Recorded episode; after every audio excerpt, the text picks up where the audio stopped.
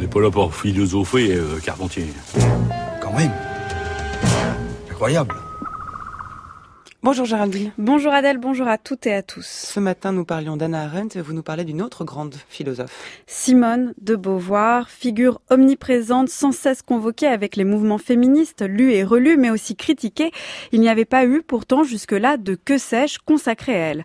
Alors d'elle, on peut avoir une idée assez vague, réductrice parfois, le féminisme, le Paris de Saint-Germain, Jean-Paul Sartre, le deuxième sexe, le Paris de l'après-guerre et l'existentialisme. Mais au fond, que sait-on vraiment de Simone de Beauvoir? Qui l'a vraiment lu, de sa morale, de l'ambiguïté jusqu'à la force de l'âge, alors que l'on pose beaucoup, et peut-être même trop, la question de savoir en quoi lire tel ou tel philosophe peut nous aider aujourd'hui ou au quotidien, l'occasion est ici donnée de revenir à Beauvoir pour elle-même. Alors qui êtes-vous, Simone de Beauvoir? Je suis née à 4 heures du matin, le 9 janvier 1908, dans une chambre aux meubles laqués de blanc qui donnait sur le boulevard Raspail. Enfant, je restais assise l'après-midi sur le balcon de la salle à manger, à la hauteur des feuillages qui ombrageaient le boulevard Raspail, et je suivais des yeux les passants.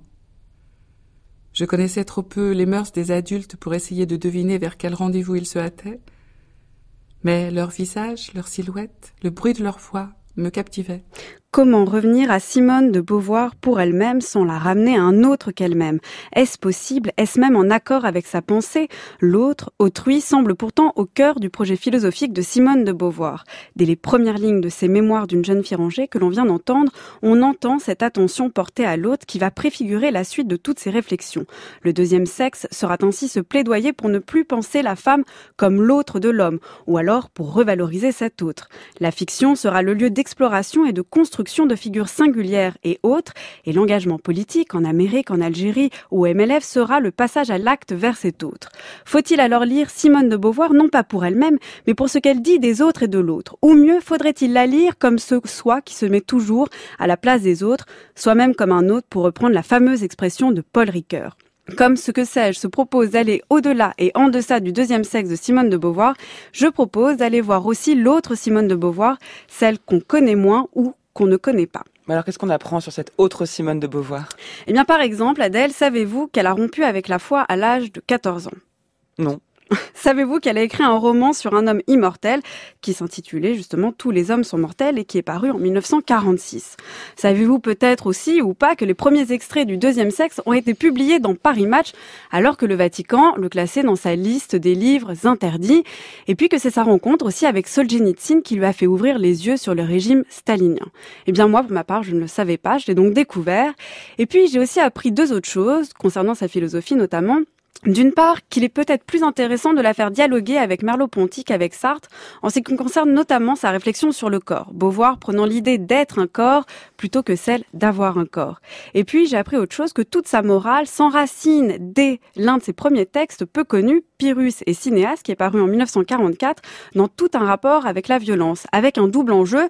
D'abord, désamorcer les rapports de force et d'aliénation que l'on subit et se demander toujours la violence que l'on met en œuvre pour atteindre ses fins. Et c'est bien là que l'on retrouve d'une certaine manière le rapport à l'autre. Cette autre Simone de Beauvoir, cette Simone de Beauvoir peut-être moins connue, nous révèle combien être soi se fait toujours dans un rapport à l'autre, un autre que soi ou un autre que l'on a en soi. Je pense que j'ai réussi à peu près ce que je voulais. Je ne veux pas dire que c'est ce que tout écrivain veut. Et vous avez voulu d'ailleurs beaucoup d'autres choses et d'autres écrivains veulent d'autres choses. Mais moi, ce que je voulais essentiellement, c'était donc parler, je me rappelle que je disais ça dans les mémoires des Rangé, parler aux gens pour ainsi dire de bouche à oreille. Parler de manière que les gens s'identifient avec euh, mes héros, mes héroïnes, ou tirent profit de ce que je leur disais. Et là, je pense que j'ai réussi, parce que le deuxième sexe, entre autres, m'a valu énormément de lettres de femmes qui euh, s'y référaient, qui disaient que ça les avait aidés.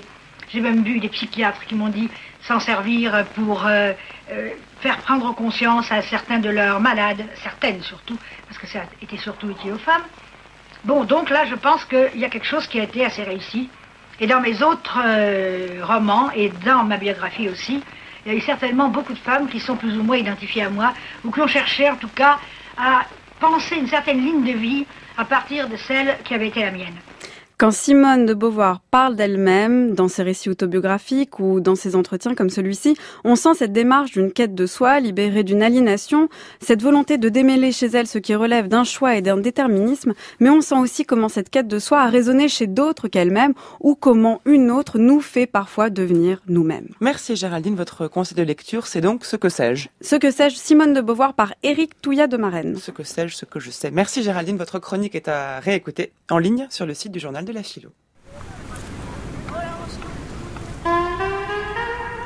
Merci à Colomba Grossi qui m'a aidé à préparer cette émission avec Isis Jourda, Géraldine Bosna-Savoie, Elsa Le Saulnier, Anaïs Isbert, Thomas Beau qui réalise cette semaine, Emmanuel Morse Camp à la prise de son. Vous avez entendu Thibaut de Montalembert et Hélène Losseur à la lecture des textes.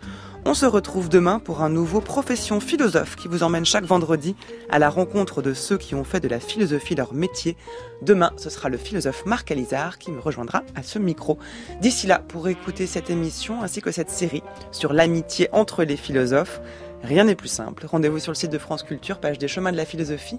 Vous pouvez réécouter chaque émission en ligne ou bien la télécharger, la podcaster pour l'écouter où vous voulez, quand vous voulez et avec qui vous voulez, par exemple avec euh, vos amis, comme le faisait Anna Arendt, elle avait pu écouter les podcasts sans doute. Rendez-vous euh, demain donc à 10h. D'ici là, restez à l'écoute sur France Culture.